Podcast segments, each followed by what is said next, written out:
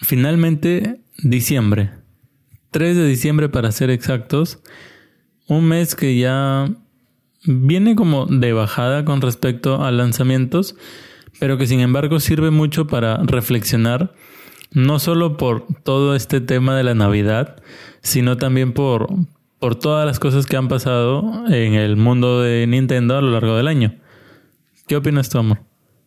Bueno, yo creo que tiene dos, como que no destacas, pero dos sobresalientes que van a salir este mes, que para mí sí están bastante interesantes. Especialmente uno porque soy fan de la película, pero sí creo que ya diciembre no suele ser un mes tan impactante con, respecto al, resto del año, pues, ¿no?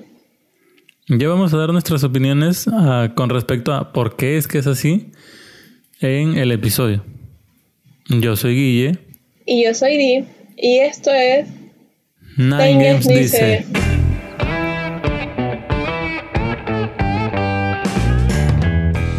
Yo creo, o al menos es lo que siempre he creído desde el punto de vista comercial, que diciembre ya es un mes bien, bien bajito con respecto a, lanzamientos, porque se supone que ya los grandes juegos tienen que estar anunciados, o sea, ya, tienen que estar en el mercado, tienen que estar evaluados y tienen que ser recomendados o al menos tienen que estar en un cierto estándar para que puedan vender mucho en Navidad y lanzarse en diciembre como que te da muy poco tiempo para, para tener todo este proceso de mercado.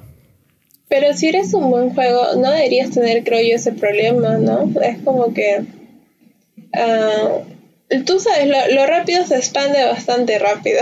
lo rápido se expande, lo, lo bueno se expande bastante rápido. Entonces, si realmente es un juego muy llamativo y que es muy esperado. Yo creo que no importa si lo lanzas un 23 de diciembre, tendría que ser sumamente vendido en todos lados. Claro, pero analizándolo desde el punto de vista comercial, digamos, ya que así se hace el juego más vendido. Eh, Pokémon ha roto todos los récords, incluido el de Super Smash Bros. y Ultimate. Sí, de su venta de Japón. Vamos a hacer un análisis más o menos tomando como referencia Pokémon. Pokémon se lanza el 15 de noviembre, ¿cierto? Para el 22 es su primera semana. Ya. Una semana de éxito completo en ventas. Porque toda la gente que ha venido esperando el juego por dos años, casi más, más de dos años, desde Ultra Sol y Ultra Luna. Ah, bueno, desde porque el Let's Go salió el año pasado. No, claro, pero del RPG. Toda la gente que viene esperando por más de dos años lo compra definitivamente en la primera semana. Así que en esa semana hay todas las ventas que pueden haber. Al 22 empiezan a aparecer las reseñas, los, los videoanálisis en YouTube, las recomendaciones de páginas web y toda esta serie de cosas. Las ventas empiezan a bajar progresivamente, no mucho, pero sí empiezan a bajar. Porque ya, pues ya, como digo, toda la gente que lo esperó durante estos dos años ya lo compró. En la segunda semana lo empieza a comprar la gente que compra en base a reseñas. Que también es un público bastante grande, ¿no? Es como que si, si tu youtuber favorito dice cómpralo, tú vas y lo compras. Ya. Por ejemplo, esto es en la segunda semana. La tercera semana sigue un proceso similar de acuerdo al, al poder y alcance de marketing que tengas. Yo he visto que Pokémon se está promocionando en, en muchos en muchas páginas web. He visto que se está promocionando e inclusive haciendo crossovers con, con Tetris, con otros juegos, ¿no? Em, y así, ya para la... Entonces, para cuando llega diciembre, ya está asentado en el mercado, ya hay reseñas, ya hay mucha gente que lo probó, hay mucha gente recomendándolo. Y empieza ahora el mercado de, seamos honestos, la Navidad, o sea, los niños. Lo que se empieza a vender a, partir de diciembre es el juego para que los niños lo reciban en el, el 23, el 24, dependiendo. Y lo empiecen a jugar. Niños que pueden o no pueden saber que van a recibir el juego. Porque muchos piden y otros pues simplemente si tú googleas el mejor juego de Nintendo Switch o el más vendido, ¿qué te va a salir? Te va a salir Pokémon y te va a salir Smash Bros. Uno de esos dos. Claro, eso sí es un buen punto de vista. Creo que la gente también como se basa mucho en las experiencias de otros es un punto clave para las ventas. Claro, ahora, movamos este mismo escenario a, digamos, un mes, un mes adelante, quincena de diciembre. Del 15 al 22 de diciembre son, es, tu venta por nostalgia. Tu venta a toda la gente que viene esperando el RPG. Del 22 al 29 es tu venta por reseñas. Entonces ya perdiste prácticamente, porque ya para el 29 ya se te pasó la ventana de, oportunidad de las ventas por Navidad, las ventas por Black Friday, que recordemos que acá en Latinoamérica aún no es wow, pero allá en Estados Unidos es una locura el, Black Friday. Ya, ya se te pasó esa fecha, ya se te pasaron muchos, muchos eventos que no van a volver hasta el próximo año. Entonces es por eso que yo sí creo personalmente que noviembre es el último mes de plazo para lanzar un juego y que tenga la suficiente tracción para vender mucho en diciembre. ¿Tú qué piensas? Creo que tienes un buen punto de vista. Sí, eh, como tú dices, ¿no? La gente se basa mucho también en si el juego, en en las reseñas de, la gente que ya ha probado el juego. Y creo también porque es una época donde vienen ofertas. Entonces, si tú lanzas un juego en estas épocas navideñas donde las cosas bajan un poco su precio y el juego está recién como que salido, no sería como una muy buena oportunidad para el juego en sí, ¿no? Sino que sería más como que no sé, quizás como que tú mismo estás evaluando tu, tu propio juego un poquito para que este pueda ser vendido para estas fechas. Entonces, por ese lado es como que sí, creo que tienes de cierto modo la razón, pero creo que yo también es que en general, en, en todo lo que es industria de cualquier tipo, la producción siempre baja para diciembre. Siempre es un mes que es muy atareado, pero donde no se produce mucho. Entonces creo que eso también tiene que... A menos que vendas panetón. A menos que vendas panetón, claro. Pero no, esos están produciendo panetón todo el año. Yo puedo comprar panetón en enero, febrero, marzo, abril, mayo, junio. No importa el mes, yo siempre tengo panetón en mi casa, así que esas son este, las ventajas de, de las fábricas que están cerca de panetón. Pero, Pero sí, en, realidad creo que has, mencionado un buen punto, que es de que si se lanza el juego en diciembre también, tu mayor concentración de ventas van a ser ventas con descuento. Creo que es importante tener en cuenta eso porque como empresa tú lo que quieres es vender al, al mejor precio para ti y que es siempre el precio más elevado. Claro, claro que sí. No, no me gustaría yo vender mis ¿Qué voy a hacer esta Navidad? Amor, ¿qué voy a preparar esta Navidad? Alfajores, creo, ¿no? Alfajores me dijiste hace sí, como no me gusta, no me gustaría hacer mis alfajores y tener que estar rematándolos al precio mínimo, o sea, no, no hay forma.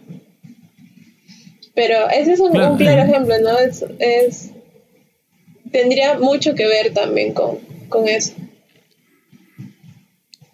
Además que por eso su, su entrada al mercado no sería, creo yo, tan fuerte como si fuese en, en cualquier otro mes del año. Otro factor que tú me mencionabas antes de empezar a grabar era del hecho de estos, estos dos juegos que están por, por salir este mes y que por ahí podrían ser, digamos, los últimos grandes competidores del año, que son Assassin's Creed ¿Y el otro era? El otro era el famoso juego de Alien Isolation. Alien Isolation. Sí. Ahora, que por es cierto soy fan de Alien, pero de las películas de Alien, Alien versus Depredador, Depredador, esas son mis películas favoritas. Y ahora sí, continuamos. Como, y, y de Prometeo. Prometeo. no, no, Prometeo, ese, no. ese es una, ese es guacalas, ya. Ah, su- Lo que yo quería mencionar era de que me dijiste que estos dos juegos estaban anunciados para ser exclusivamente digitales. Sí, aunque no estoy tan segura si el Assassin's Creed, pero sí sé que eh, Alien sale solamente en formato digital. Bueno, yo creo que es importante tener en cuenta este dato porque mm, para Navidad, para, o sea, para si tú le quieres regalar un juego a un niño, lo más probable es que lo vendas en formato físico. Al menos eso es más probable si es que es un adulto el que lo compra, ¿no? Porque estamos acostumbrados, como hemos hablado ya en muchos episodios anteriores, estamos acostumbrados a ir a la tienda, agarrar con nuestras manos el juego, pagarlo y llevarlo en nuestras manos. No, además que sería sumamente feo, es como cuando tú, no sé, quieres comprar un juego digital, es como decirle a tu hijo, a tu sobrino, primo, a quien sea, no, a quien le quieras regalar el juego, toma mi tarjeta, cómpratelo. Claro. Entonces, es un factor importante a tener en cuenta porque, además del hecho de que regalarlo en digital es bastante complicado, por no decir feo, pero sí también yo creo que se tiene que tener en cuenta que los juegos en físico tienen que producirse, o sea, no es como un juego digital que es una copia del original y ya. Tiene que producirse, tiene que salir de una fábrica, salir de una imprenta, el box art, salir de una plastificadora o no sé cómo se llame, la cajita. Entonces todo esto lleva un tiempo. Si tú lanzas tu juego en diciembre, tu, tu nivel de producción va a estar demasiado saturado. Yo creo que ese es otro de los factores por el que diciembre no ve muchos lanzamientos así potentes. Al menos eh, eh, teniendo en cuenta esto del formato físico. Claro, no, y eh, como sabemos también, además la producción en diciembre está bastante saturada, entonces es como un poco ah, conflictivo, ¿no? Por ese lado. Además, Y debe ser más caro también por- por producir en diciembre. ¿Tú qué sabes? Yo me imagino que sí. Bueno, no sé, es que todo depende en realidad qué tipo de materia prima ut- utilices. Chinitos. Chinitos, no, los chinitos están ahí tranquilos. Hay Pero otra lo- materia prima en, más en- barata. en la cajita dice hecho en China, dice. Sí, yo. Sí, Entonces, sí. por más que sean chinitos, yo me imagino que es caro tener 500, 600 chinitos ensamblando juegos en Navidad. Bueno, aquí en mi casa tengo dos hermanas chiquitas de las que tranquilamente puedo explotar por 50 céntimos la hora para que para que trabajen por mí, así que no hay La problema. primera hora, porque la segunda hora ya estarían cansadas diciendo, ay, que tengo hambre. Sí, en realidad más, más caro me sale su comida que, que, su la mano de obra, ajá, que su sueldo. Pero en fin, ya, continuemos.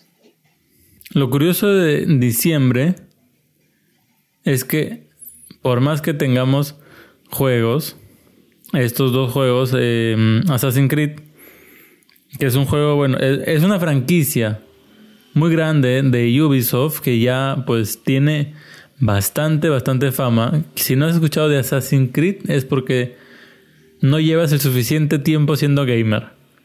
Hay que reconocerlo. Y Alien Isolation, que más que una franquicia de juegos conocida, es una franquicia de películas y de historias. De las que por más que Di no quiere reconocer, Prometheus es parte. No, no lo es, no lo es. Sin embargo, a pesar de todo esto que acabo de decir, los juegos más sonados para ser el top de ventas son juegos que han sido, que vienen de antes, de otros meses. Sí, pues eh, creo que a- antes, perdón, antes de pasar esa parte, solamente decirles de que Alien sale el 5 de diciembre y Assassin's Creed sale el 6 de diciembre. Ya, eso era todo lo que quería decir. Solo para que lo tuvieran en cuenta, ¿no? Yo pensé que ibas a dar el dato de contacto de tus hermanas para los que querían contratarlas. bueno, puedes llamar al... No, no, no, mentira. Solamente quería darle las fechas a uno, sale al día siguiente del otro. Y que ya prácticamente son los primeros días de diciembre, así que... Nada más, esos eran los, los únicos datos que quería compartir. Ahora, eh, ¿de qué estaba hablando yo? Se me fue la, el hilo. de los juegos que venían ah, ya, vienen, destacados, vienen, exactamente, destacados.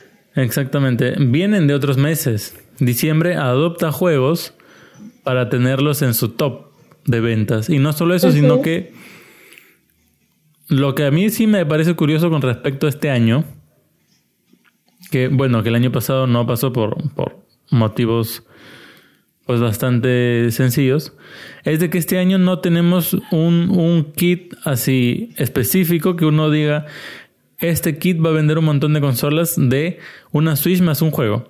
Yo me acuerdo que el año pasado hubo ese paquetito de Nintendo con Mario Kart, con Fortnite, y hubo varios kits. Hubo. Mira, en realidad yo creo que es más por lo que ha sido el lanzamiento de la Nintendo Lite que ocurrió este año porque sí está como que pegando al, bastante al mercado. He visto que mucha gente anda ahí buscando esa consola.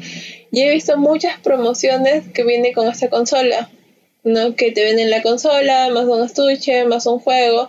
Que por alguna razón, no sé yo por qué, pero siempre la veo o con Crash, o con Mario Kart, o con Pokémon, porque es uno de los juegos que ahora último ha salido, ¿no? O con... Mm, hay un juego más, no estoy segura, creo que es, un, es Mario Odyssey, si no me equivoco. Que es uno de los juegos más antiguos, pero sin embargo es uno de los juegos que me parece que siguen ofreciéndolo con, con la consola. Pero, a ver, para ser específicos, estamos hablando de una sola caja que viene con la Switch y el juego adentro como por ejemplo el, el kit este de Mario Kart, que viene el, el juego de Mario Kart viene dentro de la... Te, te regalan ese juego por la compra, ajá. claro, son packs que arman las tiendas. Sí, No son packs de Nintendo, ya, ya. No, no son claro, porque justamente, justamente hubo un poco de polémica alrededor de este kit de Mario Kart específicamente. Porque Nintendo lo puso, creo, en Black Friday, e, este Black Friday pasado, a, a un super precio. Pero el detalle es que eran las switches de antes de la Switch nueva, o sea, las switches que no tienen la batería mejorada. Mm, claro, la del 2017. Exacto, esa, esa Switch era. Entonces, de ahí se sacan dos cosas. Uno, que Nintendo no tiene la intención de sacar nuevos, eh, se llaman bundle en inglés, que en español traducido es como enlazados, ¿no? Porque viene en una sola caja, viene el kit de tu tu consola y tu juego. Es un bundle. Nintendo no tiene la intención de sacar nuevos bundles. Uno. Y dos, es que Nintendo todavía tiene muchas de estas Switches del 2017 en stock. Claro, y necesitan, como cualquiera, ¿no? Que necesita despachar rápido su mercadería. Y mira, uno, creo que uno de los claros ejemplos que nos dio es como diciendo, yo no les voy a dar pack, es con el tema de Pokémon que sacó la versión de Switch, eh, la Lite, la ah, versión Pokémon, pero sin embargo no viene con el juego.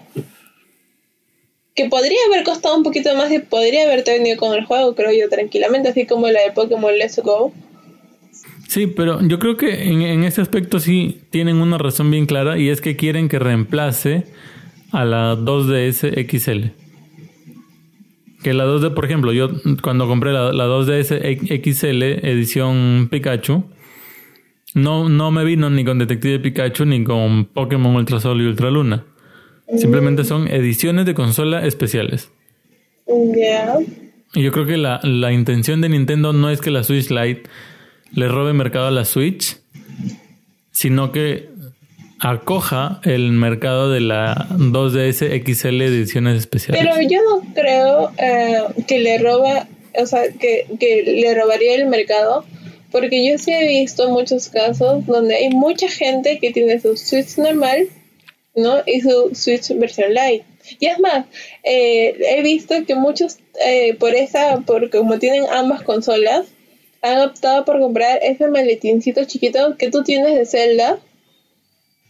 Ahí, ahí, ahí. Donde en el bolsillo grande ponen la, la Switch normal y en el bolsillo chiquito ponen la Lite.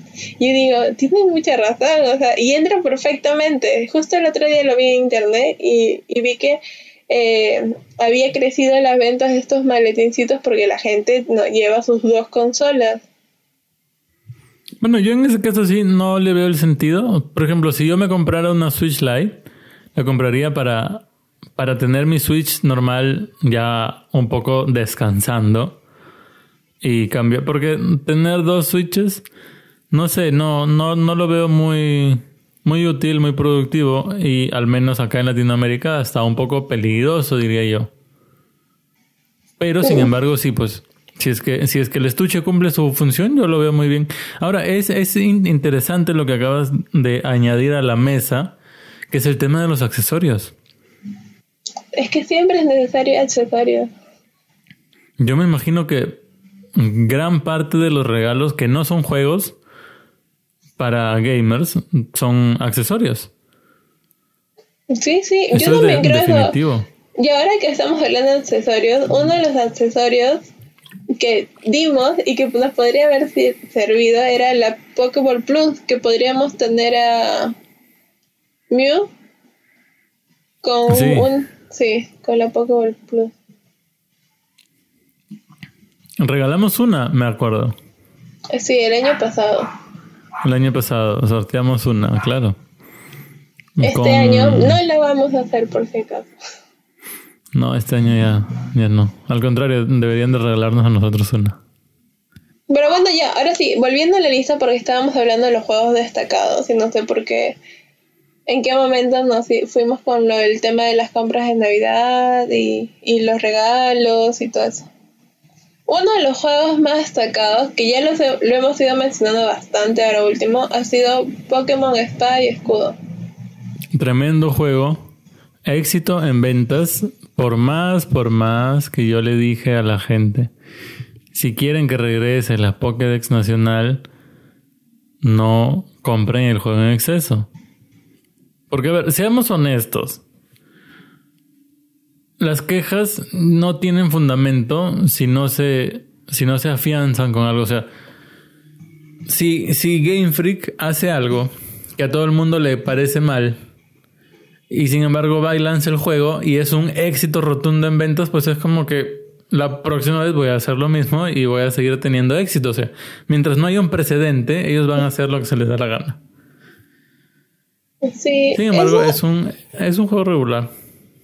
Es, es cierto, la verdad es que a mí sí no me gustado el juego.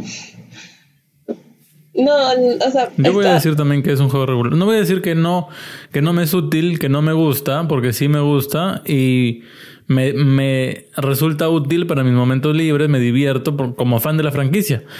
Pero como analista de videojuegos, tampoco voy a mentirle a la gente y decirle, oh, es un juegazo, porque no lo es. ¿No, amor? Ujú, Sí, me parece bien. O sea, yo sí no voy a decir que me gusta porque no me gusta el juego. Lo, lo detesto. Lo único que me gusta del juego son ah, el área silvestre porque puedo ver Pokémones y porque puedo ver, eh, o sea, hay Pokémones nuevos que me parecen sumamente lindos. Entonces es más por el, el diseño de este que más que por el mismo juego. Pero de ahí no me agrada mucho el juego. Está como que lo juego porque ya tengo que jugarlo, pero si no, no es uno que elegiría de, de vida o muerte. No, no, no, es, no ha sido este esta vez mi, mi elección favorita. Mm, Yo creo que Game Freak sí cometió un gran error. No por no haber escuchado lo que la gente pedía, porque ya en el episodio pasado di mi opinión al respecto de eso, que creo que está mal, está mal, Mar, no, está mal darle demasiado poder a la gente, al, a, tu público, que no limiten tu creatividad. Eso dije el episodio pasado. Pero también creo que hacer mamarracho tras mamarracho no está bien. Ya la gente se, se quejó mucho del ultrasol y ultraluna, del tema de el reciclaje de cosas. Para mí, personalmente, el reciclaje de modelos no está mal. Yo creo que si ellos en su momento se tomaron el tiempo y hicieron unos modelos así muy buenos que la verdad es que yo, yo los he visto, yo los tengo, a algunos en mi computadora, he tenido acceso a ellos, los he visto, son, son modelos muy buenos que si uno los renderiza en 4K siguen teniendo buena, buena calidad. Entonces el problema no son los modelos, yo creo que parte del problema son las animaciones. Por ahí hubo quien se dio cuenta, por ejemplo, les, les comento, que este, ¿cómo se llama el enemigo acá? Eh, Ay, no me acuerdo. Sí, algo así, creo. Paul, ¿cierto?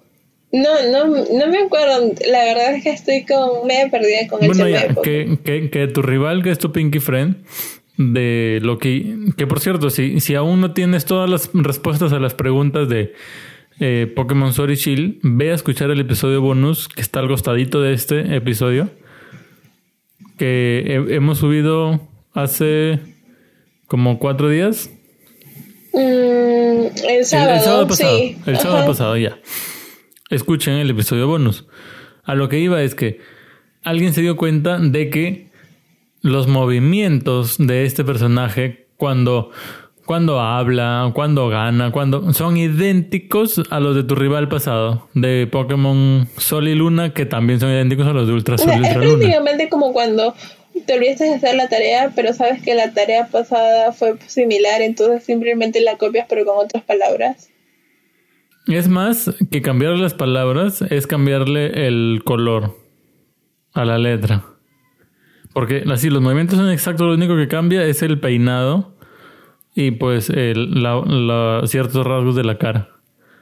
Pero después hace el mismo gesto de victoria, el mismo gesto de derrota.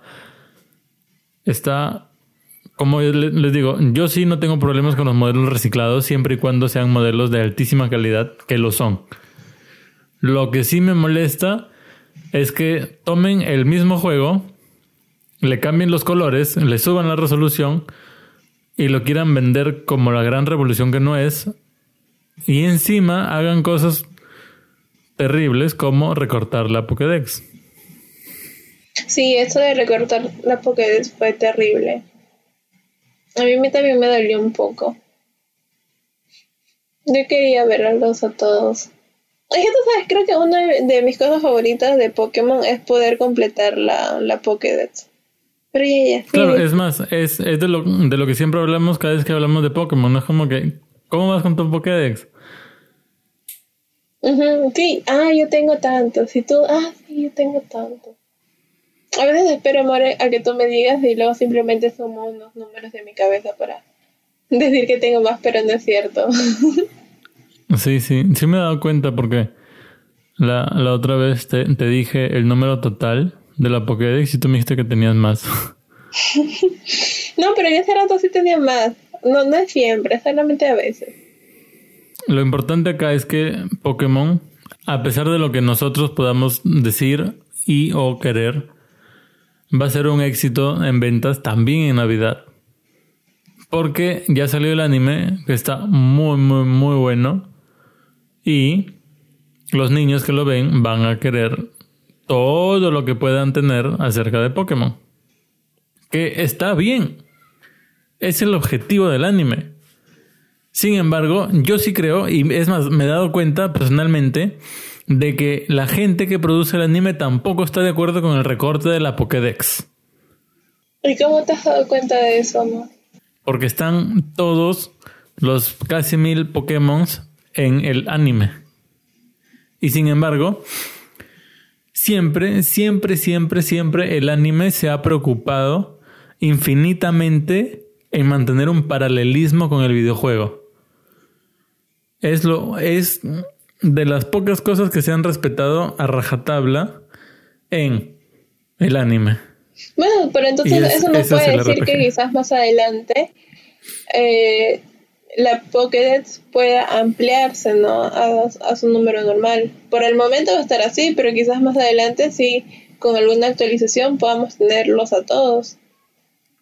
Yo creo que ya no, Porque ya fue el éxito en ventas que ellos querían que sea, ya saben que ya vendió lo suficiente, ya saben que tienen la gente suficiente como para mantener el juego por un buen tiempo, porque recordemos que Pokémon no es solamente la historia, sino que más allá de la historia es pues los campeonatos, los peluchitos, es eh, los intercambios Pokémon, todas estas cosas que vienen junto con el juego.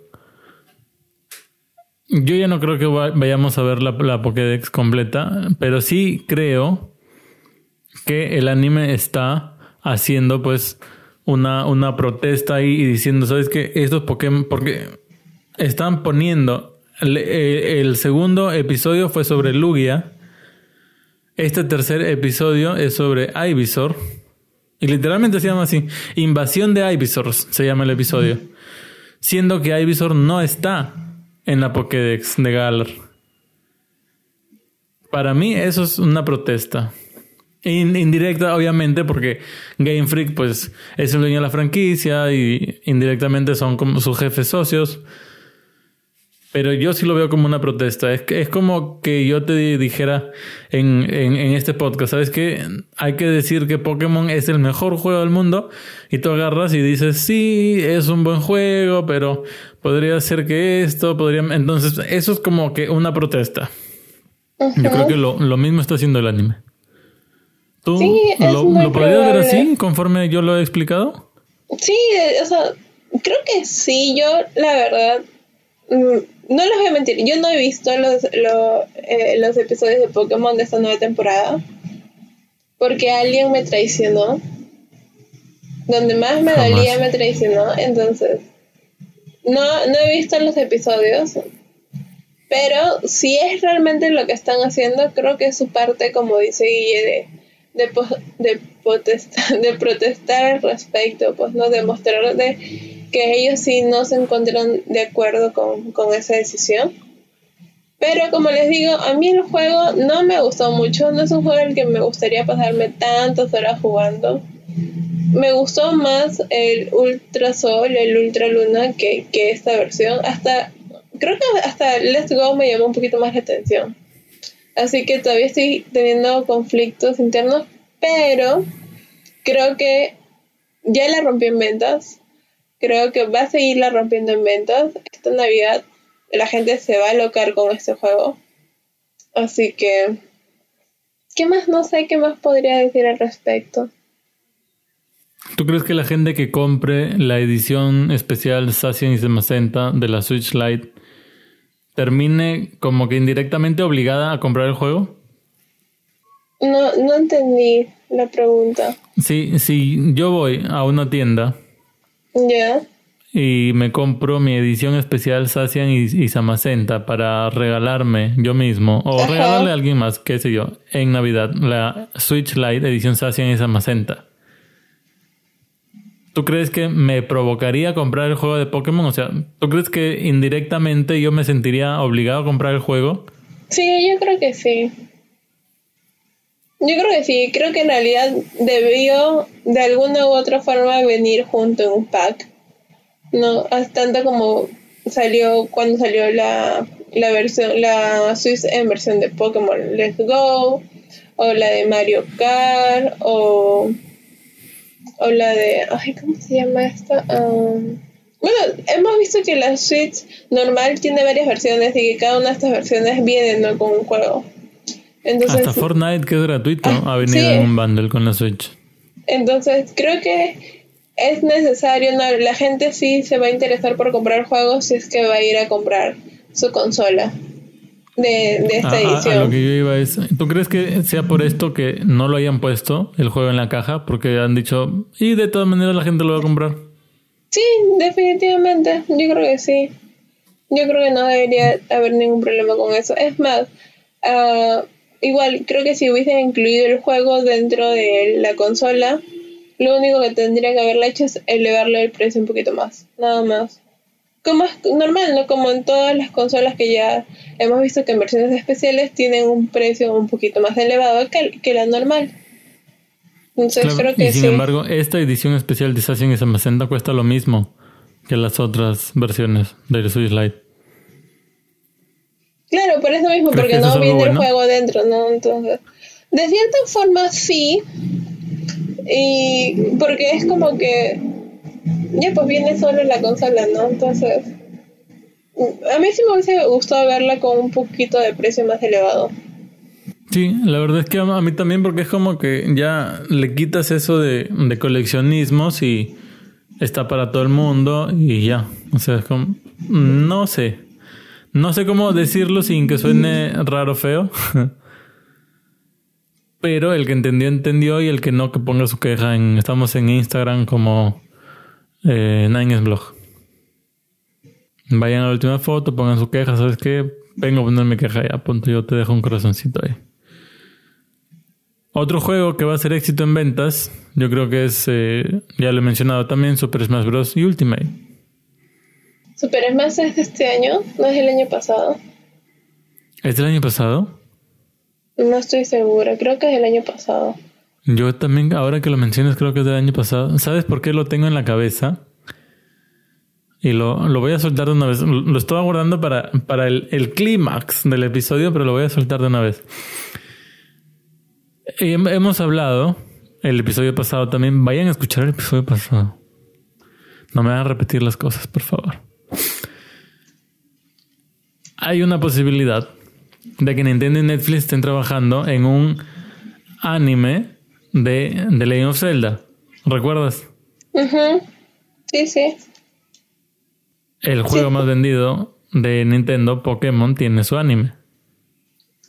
El segundo juego más vendido de Nintendo, Super Smash Bros., podría estar empezando. O sea, nosotros queríamos un universo cinematográfico Super Smash Bros. ¿Te acuerdas? Sí, amor, lo Hablamos sobre esto, hubo mucha polémica alrededor. Pero, ¿qué tal si en lugar de recibir un universo cinematográfico recibimos un universo anime Super Smash Bros? ¿Cómo lo verías? Mm, sí, pero no sabría muy bien. No sé, no, no podría unir todo eso como un anime, pues no. Bueno, eh, tenemos anime de Pokémon, viene un anime de Zelda, luego quizás por ahí un anime de Mario, un anime... Bueno, Kirby tiene sus propias caricaturas y eventualmente vemos un crossover. Bayonetta tiene su, su, versión anime. Sí, la pero es distinto. Bayonetta tiene una historia. ¿Cuál es la historia de Super Smash? Tienen la libertad ellos de hacer lo, lo, que quieran. Bueno, si es por ese lado, puede ser. Yo creo que está por venirse el universo. No sé cómo llamarlo. animatrónico no, porque eso es robótico. El, el universo animado de Super Smash Bros. Y creo que no deberían habérselo dado a Netflix para que lo tenga en sus manos. Bueno, ojalá que todo resulte bien, nada más si es que es cierto. Bueno, aunque Netflix animes, animes no hace feos. Su problema es con los live actions. Ya, antes de irme más lejos, eh, ¿qué otro anime está entonces de este año que vaya a ser un éxito en ventas en diciembre? ¿Qué otro anime, qué otro juego dirás? Sí, amor, Super Smash Bros. es del 2018. Mm. Luego tenemos, uh, según yo, uh, Luis Mansion. Claro, de hecho. Creo que sí ha sido un juegazo. No, creo que era lo que la gente se esperaba. Porque no solamente, o sea, fue traído de la 3DS, pero con otra historia, con otros movimientos, con nuevos personajes. Ah, fue bastante completo, a pesar de que tiene un bug en el juego, que ya lo he comprobado con, diferentes, porque he visto que mucha gente también se ha quejado de, la misma parte, entonces tiene un pequeño error el juego, pero aún así el, a la gente del ascensor le que nos comentaste. No, es en un escenario.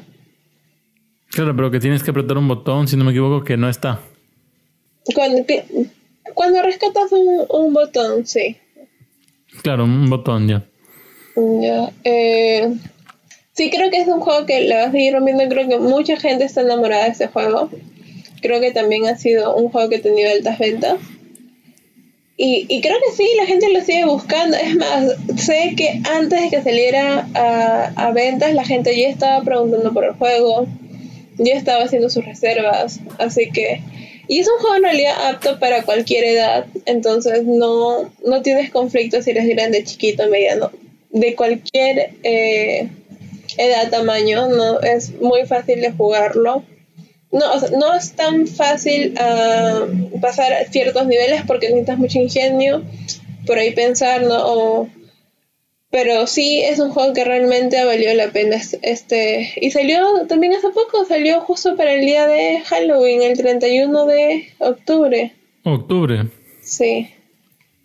Así que no es un juego que tenga mucho tiempo en el mercado, pero sí creo que es un juego que ha marcado bastante también este año. Pero ¿no crees tú que Luigi tiene el problema de... O sea, comercialmente hablo, ¿ah? no, no hablo de para los que somos gamers y conocemos. Eh, ¿Tiene el problema este de ser la sombra de Mario?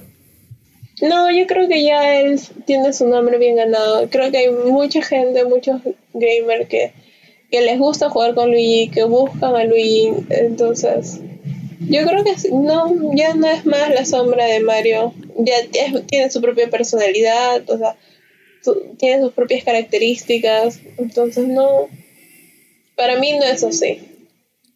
Al menos ya no. Bueno, me, me, da mucho gusto por, por Luigi en realidad porque es un gran personaje. Ya hemos hablado acerca de él en un episodio anterior. Hicimos la historia de Luigi, ¿cierto?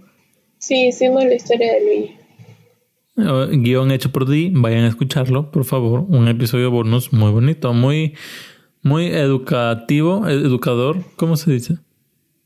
Ilustrado. Sí. No, no Bueno, ya. Bueno, vamos a, decir un, episodio sobre la historia de Luigi. ¿Qué otros juegos? Astral Chain, Diamond X Machina, para un público adolescente no tan infantil. Bueno, Astral Chain prácticamente agotó los juegos acá en tiendas. Sumamente difícil de conseguir, sumamente caros cuando había alguno, entonces... Estuvo como un mes en ese plan, yo recuerdo. Sí, fue, fue complicado, la verdad es que fue bastante, bastante complicado. Un muy buen juego por parte de Platinum, Platinum Games. Gran, gran juego. Una historia bastante interesante. Me recordaba mucho a...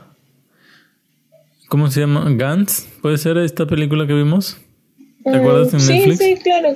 Podría ser Gans. Tiene una jugabilidad bastante compleja y el, voy a decir, el 95% de personas que lo han jugado están sorprendidos por la fluidez que tiene el juego, teniendo en cuenta que Link's Awakening tiene un poquito de lag. O sea, un juego bastante básico y simplecito. No voy a decir feo ni aburrido, pero es simple. Las cosas por su nombre.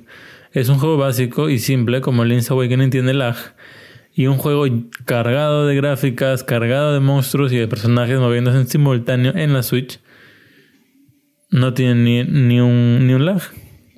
Un, todo un éxito por parte de, los desarrolladores, ¿no?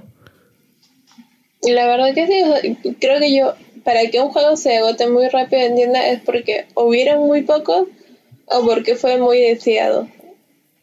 Mm, Diamond X Máquina, otro, otro de los grandes exponentes de este año. Yo no diría que ha sido un, gran exponente. A mí no me gusta ese juego. Bueno, fue presentado como un juego AAA. inclusive tiene su propio em, su propio ground online que Tú, creas tu propio personaje, te inscribes online, puedes compartir con otra gente. Bastante, bastante trabajado lo que consiguieron. Yo tampoco creo que sea un juego como para decir, wow, qué impresionante, el mejor juego del año. Creo que es un juego que tuvo muchos recursos, que lo supo aprovechar, pero que no consiguió una ejecución de altura al menos al nivel de lo que gastaron. Pero ahora que ya lo mencionaste, ¿qué tal ah, la leyenda es la del Link's ah, Awakening? Yo creo que Link's Awakening va a ser el más grande competidor directo de Pokémon en esta Navidad. Porque están casi por el mismo público. Al menos en la cajita. Obviamente, si eres un adulto que lo jugaste cuando eras niño, también lo vas a querer. Pero, objetivamente, es un juego que apunta al mismo público que Pokémon Sword y Shield, que son niños de alrededor de 10 años. Mm, ya. Es complicado decir cuál de los dos vale más la pena. Yo creo que Pokémon, si es que es, o sea, si es que es de verdad 10 a más años, y Link's Awakening si es que es de 10 a menos años. Bueno, no he jugado yo los juegos, así que esas partes son netamente tuyas. ¿Qué otros juegos tienes en tu lista? ¿Qué otros juegos? Tengo Mortal Kombat 11. Un juego que dio bastante. ¿Qué?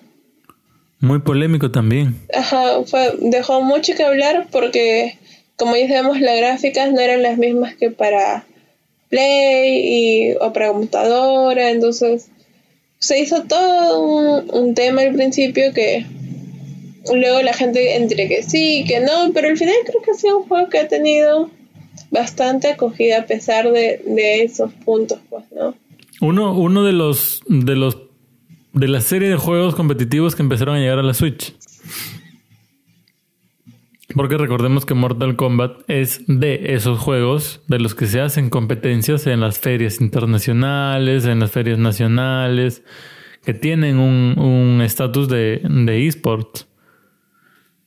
Sí, eh, bueno, pero creo que no ha sido el único juego que ha tenido como que estos conflictos de, de, de gráficos, ¿no? De, de resolución de gráficos.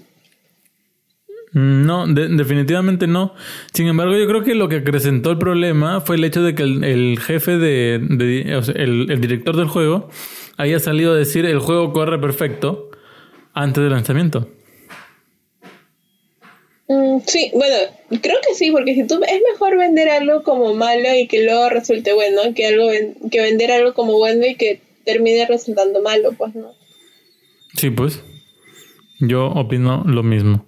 Sin embargo, algo similar. dilo, dilo. Va a ser un, un, un, juego que se venda mucho. Porque algo bastante este, un juego similar que he tenido también como que estos y que la gente por ahí es como que ah, pero sus gráficos no están tan bien, es con The Witcher 3. Ya, háblenos un poco de Witcher, a ver. Um, Ay, este, espérate que me acuerdo. Eh, este juego fue lanzado también, si no me equivoco, en noviembre puede ser. En noviembre o octubre. Fue recién en octubre o en noviembre, pero entre esos meses está. Ya, y es un juego de rol. Ah, creo que está, sé que tiene algo que ver con la Warner Bros. Ya. Creo que es quien, quien corre con su distribución. Pero Yo también creo que sí. Pero este juego este fue tuvo yo bueno yo vi muchas muchas reviews donde decían de que la imagen no corría como debía ser que si te gusta eh, jugarlo en baja calidad entonces deberías deberías jugarlo en en cómo se llama en en la Switch, ¿no? prácticamente era eso que lo que... es lo que siempre dicen de los juegos de Switch, en realidad. Pero yo creo que en sí los juegos de Switch sí tienen bastante calidad, ¿no? Sino que también es depende de cómo lo ves. A veces como lo ves en tu consola no es lo mismo como lo ves en la televisión. ¿No? Hay, eh, por ejemplo, Pokémon tú lo conectas, tú estás jugando en modo portátil y se ve bien, pero si lo conectas al modo TV, se ve mucho mejor. Entonces también tiene que ver esas cosas, pues, ¿no? Claro, pero es que es por el hecho de que Pokémon de por sí ya no es un juego que tenga mucha mucha presión sobre la consola, entonces puede ser mejorado. A diferencia de The Witcher, de que ya, o sea, está todo el tiempo corriendo a su 120%. Mm, sí, bueno, debe ser parte de eso. En realidad a veces no entiendo a la gente, porque a veces quiere una cosa, que a veces quiere otra cosa, entonces... Claro, o sea, si, si lo quieres jugar, yo creo que las cosas por su nombre, ¿no? No deberían decir si lo quieres jugar a su más baja resolución, juégalo en Switch, sino que al contrario, deberían decir, si lo quieres jugar a, a full resolución, juégalo en PC y si lo quieres jugar allá donde te vayas, ¿no? En la punta del cerro, en la playa, pues juégalo en Switch. Así de sencillo. En lugar de buscar el lado negativo, debería verse el lado positivo. Sí, yo también creo lo mismo. Bueno, ya, otro juego que dicen que fue un juegazo fue Fire Emblem Treehouse. Dicen, ¿no? Nosotros acá no lo pudimos probar. Muy tristes por eso. Pero sí, pues tenemos muy, muy, muy buenas referencias acerca del juego. Es más, yo les voy a dar un dato curioso. Fire Emblem está nominado como juego de estrategia para los Game Awards del 2019. Eso sí es podría ser interesante. Podría ser el mejor juego de estrategia del año. Así de bueno está el juego. Ya.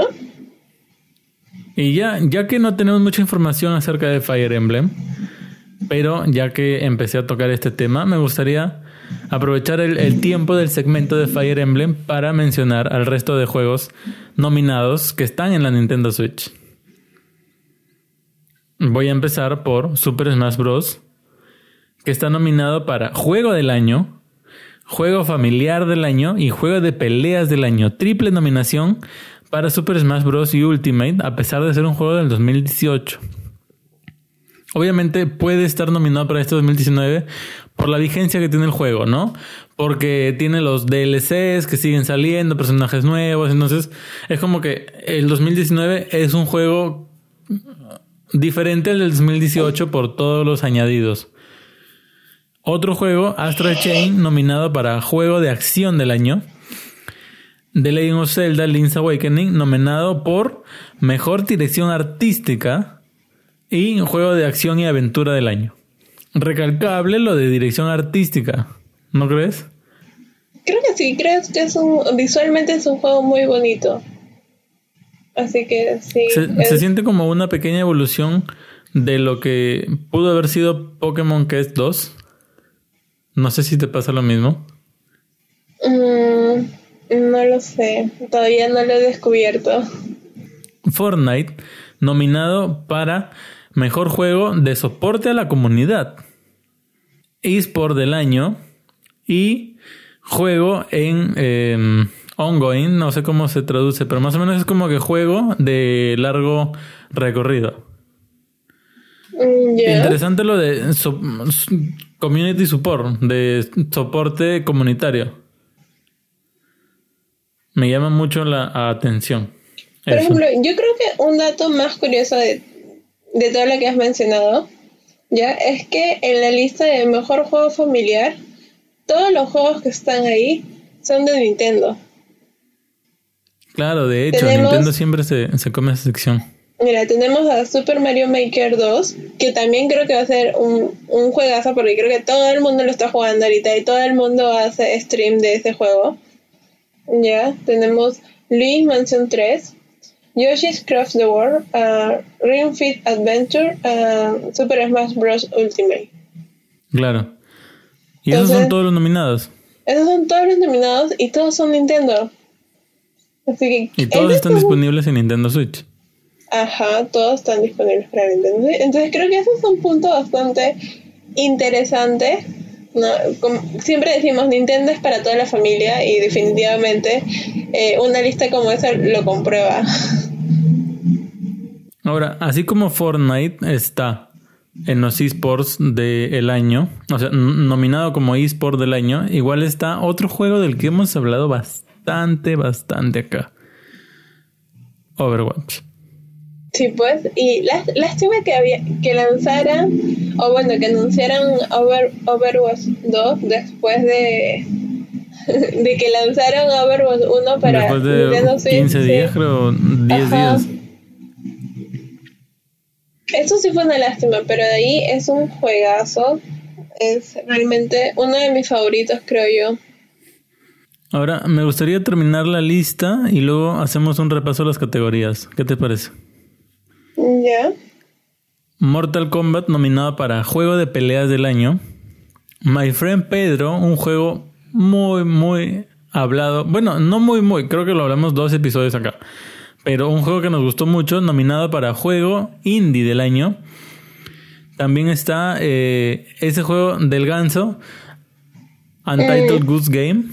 También Mm, nominado para Juego Indie y para Juego Independiente del Año.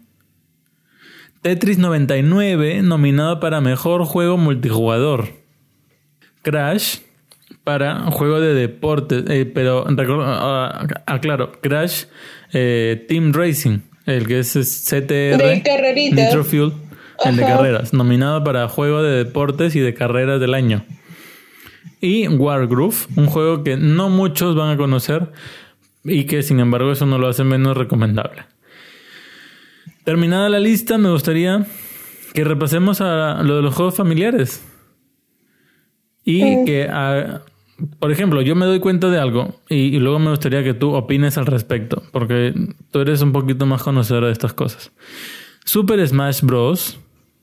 y Yoshi's Crafted World, ambos están nominados para Juegos del Año y sin embargo es, yo lo siento como que en polos opuestos del espectro gamer.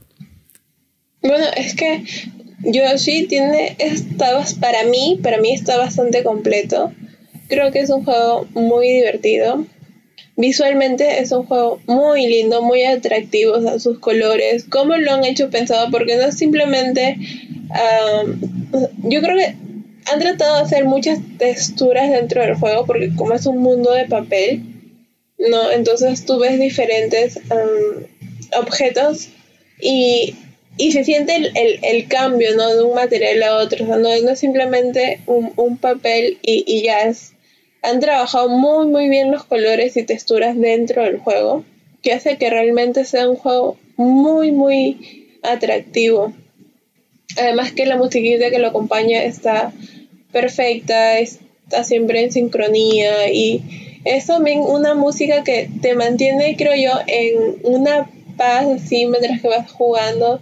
Entonces es como que, que te ayuda a estar dentro del juego al igual que está dividido en varias etapas y es, es, divertido, es un juego bastante divertido, es un multijugador también creo que está bien pensado porque es un jugador cooperativo, entonces yo creo que sí está, o sea, es un juego totalmente distinto a Super Smash, pero sí creo que tiene un juego que tiene todas para poder estar al menos en esa categoría. Claro, pero a lo que yo me refería es justo lo que tú has mencionado casi al final de, de tu explicación. Yoshi es Yoshi's Crafted World, Crafted World es un juego que te ofrece paz, te ofrece relajo, te ofrece descanso y lentitud. No, no una lentitud de que el juego en sí sea lento, sino que un, una pausa en, en, tu vida. Y al contrario tenemos Super Smash Bros. que son peleas, peleas, saltos, empujas, estrés, sobrecarga, competitivo. Y Nintendo se las apaña para que, a pesar de eso, ambos juegos sigan siendo tan familiares o lo suficientemente familiares como para ser nominados a Juego del Año. Bueno, es que eh, es porque saben lo que hacen. Si hicieran todo también bajo el mismo criterio, entonces no tendrían con qué diferenciar o competirían, no sé, sería aburrido de cierta forma. Son dos juegos muy distintos, son dos juegos de categorías muy distintas, pero que cada uno en su modo y en su estilo tiene muchísimo que dar. Y ahora sobre los otros dos juegos, lo voy a decir una sola vez y ¡pum! Mario enfrentándose directamente a Luigi. O sea, Luigi, como venía yo mencionando antes, ya no es más una sombra de Mario, sino que ahora es como que ¡pum! Si tú puedes estar nominado, yo también. Luigi se hace presente ahí, al costado, al costadito de Mario, diciendo, yo también soy un personaje principal ahora. Me imagino que a ti te gusta mucho esto. Sí, al principio voy a ser sincera, eh, Mario Maker no me hacía mucha gracia. Sí le tengo como que cierto no sé, al principio era como que, ay, no, ese juego, pero he visto muchos, nunca lo he jugado, pero he visto muchos streamers que juegan este juego, valga la, la, redundancia, pero... Y que realmente es muy divertido, o sea, creo que es un momento de creatividad, ¿no? Donde tú creas, diseñas, o sea, y, y compites para que, o, o no sé, es, es, es, algo raro, eh, este juego me causa un sentimiento medio extraño pero sí he visto que los, los niveles te llevan a, pensar, a llevarte un punto más allá, ¿no? Eh, no es, si lo comparamos contra Luigi Mansion, para mí yo prefiero mil veces Luigi Mansion. Ah, yo sí soy gran fan, en realidad a mí me gusta Mario, pero me encanta, me encanta uh, Luigi Mansion. Creo que es un juego que sobrepasó mis expectativas he estado esperándolo desde hace mucho tiempo porque yo jugué el 2 para la Nintendo 3DS y me gustó su, su música, me gustó las mejoras que tenía el juego en sus armas, sus movimientos nuevos. Entonces creo yo que um, Luigi puede hacer que, aunque a pesar de que no ha tenido muchos lanzamientos este año, llega un punto donde vuelve a tener el, el año de Luigi tal como lo tuvo en el 2000. No me acuerdo si fue en el 2003 o 2013. Ya, del episodio de la historia de Luigi.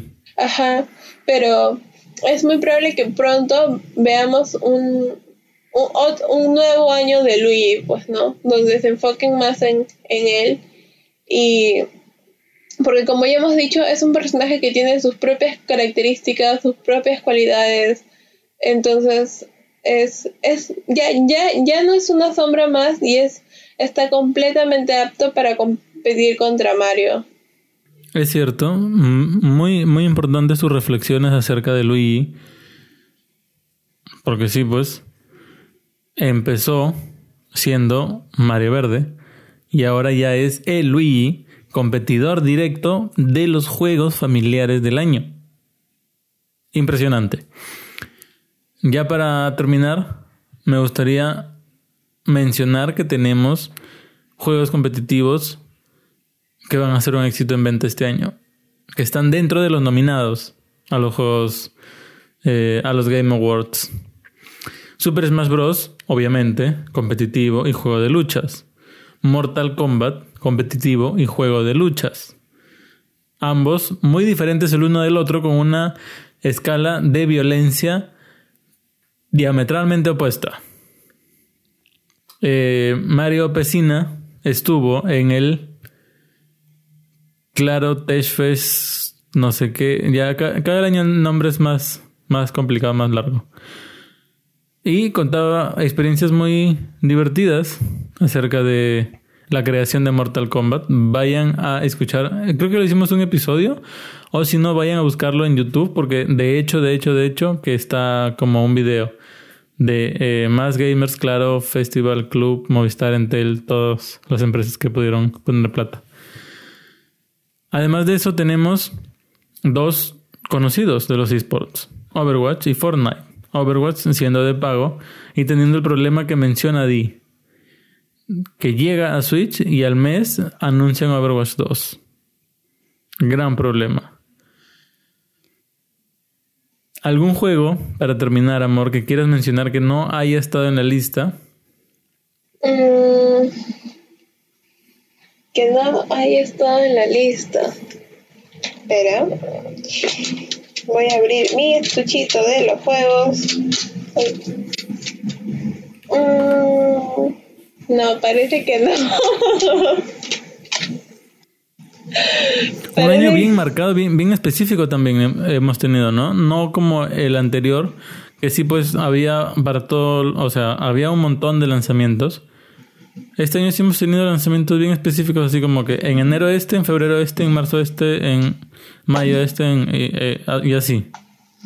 Sí, creo que eso sí es cierto. Eh, no, no hemos visto muchos juegos en, en variedad, ¿no? Han sido como dices más, más limitados. Pero... Puede ser que se hayan organizado los desarrolladores para evitar el canibalismo, también podría ser. ¿Canibalismo? Claro, o sea, que suponte ¿Canibalismo que lanzaban... o rival? No, no, no, el, el canibalismo financiero. Imagínate que lanzaban. Pokémon y Super Smash Bros. el mismo año, el mismo mes. Creo que en realidad la gente hubiese, le hubiese hecho canibalismo a sus billeteras. Claro, pero hay gente que no tiene pues tarjeta de crédito para hacer canibalismo y todo eso, o sea, a, a canibalismo en la billetera, pero a lo que voy es, quizás se han organizado. Porque sí, si lo pensamos, ha sido como que un juego al mes, éxito en ventas y otros chiquitos por ahí, indies y toda la cosa. Bastante interesante lo que pasó este año. ¿Algún pronóstico para el próximo año? ¿O lo quieres reservar para episodios posteriores? No, todavía lo vamos a reservar para otros episodios. Porque si no, también que vamos a hablar todo en este episodio y ya. No nos Sí, vamos pues, a y se nos va a hacer como de, como de tres horas. Sí, ya no, ya. Vamos, vamos a la parte final.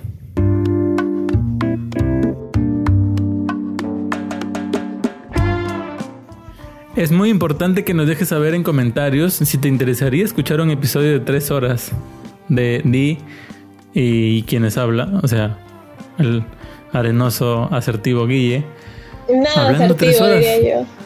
No, Dios hablando mío, tres horas sobre diferentes cosas. Se supone que es para que Bueno, disfruten, pero- no para que sientan que es y- castigo. E imagínate pues que tienen que viajar de...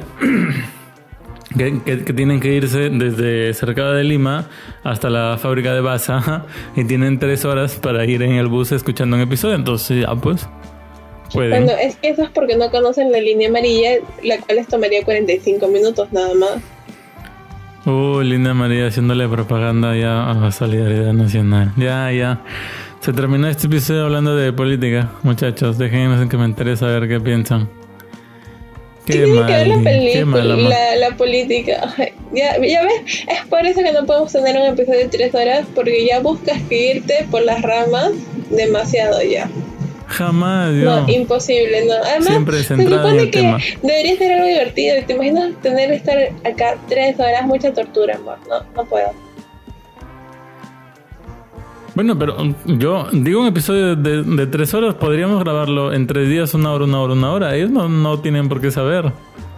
Pero ya le estás diciendo, que- pues ya le estás Di- diciendo. Disculpen chicos que, que los esté mm, desengañando así, pero pero bueno, a- así son las cosas, es el poder de la edición. Y En, en este ep- episodio han pasado en el medio muchas cosas que ustedes no se van a enterar porque yo lo corto. Amor, ya mentira, no te es que- vayas mucho por las ramas. Ya, sí, cierto. Am, no hay mucho más que agregar. Que también nos dejen ya, si nos, atentos. van a, si nos van a querer decir, si nos quieren escuchar por tres horas, mejor que nos digan qué juegos creen que van a ser el mejor cierre del año. O sea, qué juegos son, por ejemplo, como dijimos Pokémon, que ya viene rompiendo récord en lo que es ventas. ¿Qué otros juegos además de Pokémon ah, le siguen, pues, no? Prácticamente, de este año. A mí me interesa saber cuáles son sus pronósticos para el Game Awards 2019. Ya, vamos a lanzar una encuesta, por favor, anoten todo lo que hemos di- dicho en el episodio para que al final puedan dejarnos todas las preguntas que les estamos diciendo ahorita.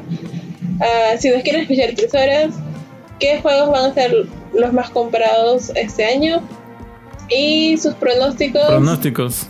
Ajá, ¿Algo más? Mm, ¿Qué más? Eh, no, yo creo que... Si es que hay algo, igual cuando edite el episodio me voy a dar cuenta. Mm, Y yo, lo, yo lo anoto por ustedes. No, no hay, no hay ningún problema. Está bien.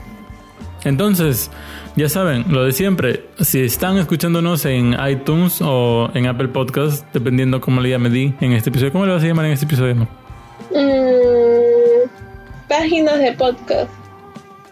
Bueno, en la página de podcast que estén, vayan, suscríbanse, déjennos un like o cinco estrellas, porque la verdad es que eso hace muchísimo, muchísimo la diferencia y nos ayuda un montón para que otras personas puedan pasarse más de una hora escuchándonos hablar y discutir casualmente. Y quizás ellos estén interesados en un episodio de tres horas. ya, mentira, no es la última vez que lo menciono. Suscríbanse, like, cinco estrellas y ya que están en eso, pues visiten www.nengues.blog para enterarse de otras cosillas por ahí. Ya estamos con nuevos proyectos en el hornito, en el hornito Rinco. Se van a enterar muy pronto. ¿Dónde nos pueden seguir en las redes sociales? En Instagram y en Pinterest. Facebook no, porque no lo estamos usando. Pero pueden. Pero pueden, sí. Pero no lo hago, por las puras Yo lo quiero cerrar, pero Guille no quiere, así que ahí está. Déjenme en comentarios si quieren que, Guille también quiere que cierre eh, hay que, No, ya, hay, hay, que cerrarlo, hay que cerrarlo. La vez pasada también dijiste lo mismo y lo dijiste, ay no, me da pena, y ya no lo cerramos. Pobrecito, nuestro Face. Ahí empezamos, Ahí empezamos, amor. Uno tiene que saber de dónde viene para poder ver a dónde va. Chicos, con nosotros fue hasta aquí. Espero que tengan una buena semana. Y con nosotros será hasta la hasta el sábado, ¿no? Sí, hasta el sábado. O si nos da pereza grabar hasta el próximo año, feliz Navidad y próspero año nuevo. Ay, amor, ya, ya, ya. Adiós. Adiós.